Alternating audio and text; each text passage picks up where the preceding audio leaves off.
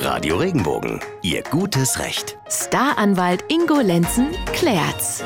Jan aus Rheinstetten hat eine Frage zum Thema Testament. Er sagt, wie ist es, wenn ein notarielles Testament besteht, ich aber eine Änderung vornehmen möchte? Muss diese Änderung dann auch notariell sein und bleibt der unveränderte Teil gültig? Ingo, wie sieht's da aus?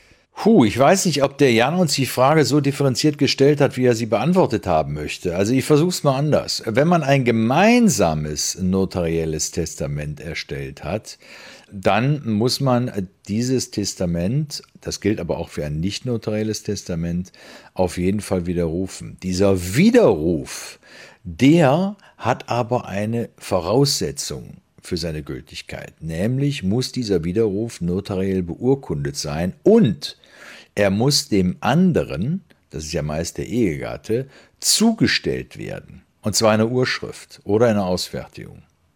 Hintergrund ist der, also jetzt nehmen wir mal an, da haben zwei Menschen miteinander ein gemeinschaftliches Testament gemacht, in dem die sich gegenseitig zu Erben eingesetzt haben. Und der eine will das jetzt widerrufen, dann will man Gewissheit darüber haben, dass der andere den Widerruf auch mitbekommen hat. Und deshalb ist dieser Widerruf an eine besondere Form geknüpft der muss notariell erfolgen, ansonsten ist der Widerruf nicht gültig. So, wenn der Jan jetzt ein Testament alleine gemacht hat und fragt, wie er das notarielle Testament ändern kann, das muss er nur aus der notariellen Verwahrung rausholen, dann hat das wieder bei sich und es wird ungültig und ähm, dann muss er die Änderungen nicht mehr notariell machen, die kann er dann tatsächlich in einem Neuen Testament handschriftlich privat erstellen. Das heißt, er könnte, wenn er sagt, so, dass mein Testament liegt jetzt beim Notar, ich möchte aber das und das daran noch verändern, dann könnte er einfach. Äh das Testament muss er beim Notar rausholen. Das will er ja. Mhm. Er will es ja ungültig machen. Mhm. Das heißt, er holt es aus der notariellen Verwahrung raus und dann, hast du richtig gesagt, kann er selber sich hinsetzen an den Schreibtisch und selber mit der Hand, das ist die Voraussetzung, mit der Hand ein neues Testament schreiben. Aber er muss es wirklich handschriftlich machen und dieses Testament muss dann natürlich auch handschriftlich unterzeichnet sein und sollte auch mit Ort und Datum äh, versehen werden, damit man immer weiß, wann ist es erstellt. Das ist dann wichtig, wenn man später nochmal eine Änderung vornimmt und damit man dann weiß, welches war denn früher und welches war später. Denn das Letzte ist immer das Gültige.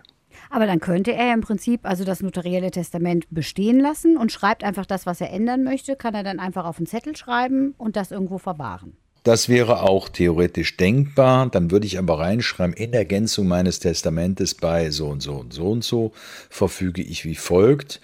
Und dann schließt du das halt nochmal an. Das geht auch. Ja. Okay. Wichtig ist nur, dass die Erben oder die Berechtigten immer wissen, wo diese Dinge sind, damit es auch gefunden wird. Nicht, dass nachher nur das Notarielle gefunden wird und der Zusatz, der gerät in Vergessenheit und der ist ja meistens für den Erblasser sehr wichtig.